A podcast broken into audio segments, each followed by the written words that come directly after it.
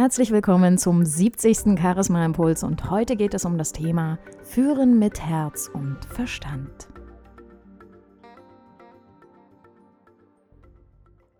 Am Wochenende hatte ich Besuch von einem guten Freund und wir haben uns viel über das Thema Führung unterhalten. Was macht eigentlich eine gute Führungskraft aus? Wir haben lange diskutiert und sind auf drei Punkte gekommen, die für uns sehr bedeutsam sind, gerade in Bezug auf dieses spannende Thema. Der erste Punkt dabei ist, bleibe authentisch. Bleibe du selbst. Ich selbst habe es auch schon bei Führungskräften erlebt, die eben in diese Rolle geschlüpft sind, manchmal sogar ohne Kenntnisse zu haben.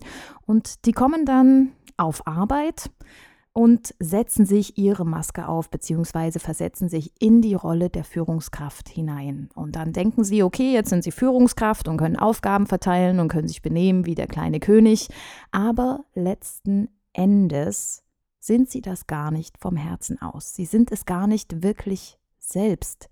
Sie leben diese Rolle nicht. Und das ist der Punkt, weshalb sie ihre Mitarbeiter nicht wirklich gut führen können. Denn wenn du selbst nicht das lebst und bist, was du versuchst darzustellen, dann wird sich das über deine Stimme und Außenwirkung nach außen hin zeigen.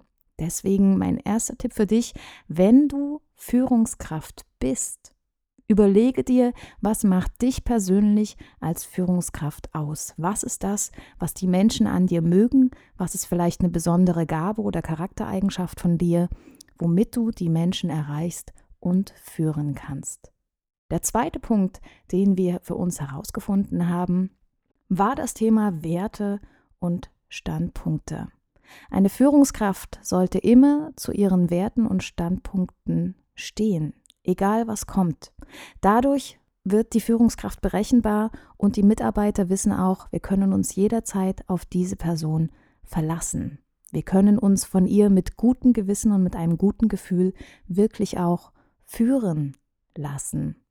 Also überlege dir, was sind deine Werte, was sind deine Standpunkte und wie kannst du diese überzeugend nach außen hin präsentieren. Wie kannst du sie an dein Team, an deine Mitarbeiter weitergeben, sodass sie von sich aus begeistert werden und diesen Werten und Standpunkten von sich aus alleine folgen möchten? Der dritte Punkt ist das Thema Empathie. Wie ist es, wenn du dich hinstellst und einfach nur Aufgaben verteilst, ohne an die Menschen in deinem Team zu denken? Denkst du, dass sie dann auf lange Sicht dir auch wirklich folgen werden?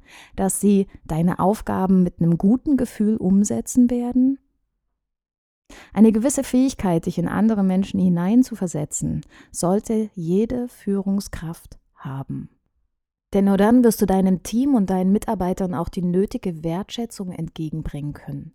Und ich glaube, du weißt selbst, dass wenn du nicht die nötige Wertschätzung in deiner Arbeit erhältst, dass du dann deinen Job nicht so gerne machst und dann vielleicht sogar dich nach was anderem umschaust.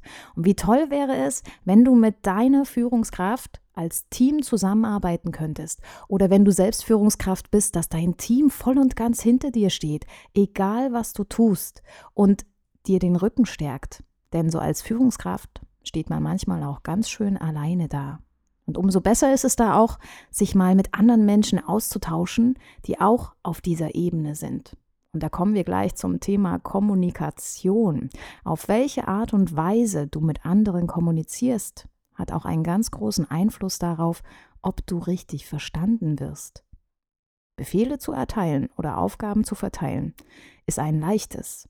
Aber schaffst du es auch, die Sprache deiner Mitarbeiter, deines Teams zu sprechen, sodass sie dich verstehen? Verwendest du vielleicht immer Fachwörter und dein Team versteht diese Fachwörter gar nicht.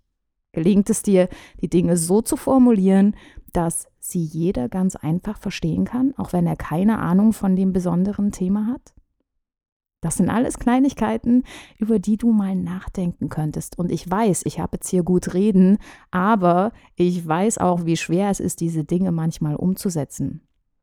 Wie ihr vielleicht schon wisst, bin ich bei Toastmasters aktiv und habe in diesem Jahr eine höhere Vorstandsrolle, wo ich auch diese ganzen Sachen versuche immer mal auszuprobieren und in meinen Fähigkeiten zu wachsen und mich zu verbessern. Und mir passiert es auch immer wieder, dass ich an meine Grenzen komme, dass ich dann denke, okay, das hättest du vielleicht noch besser formulieren können. Im Feedback geben kann ich noch ein bisschen mehr wachsen.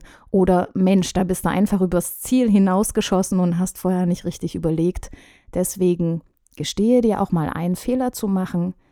Fehler sind immer eine Möglichkeit, um zu wachsen und um es das nächste Mal besser zu machen.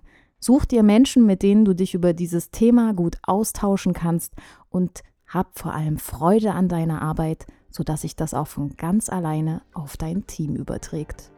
Ich wünsche dir eine schöne Woche und hab viel Spaß beim Führen.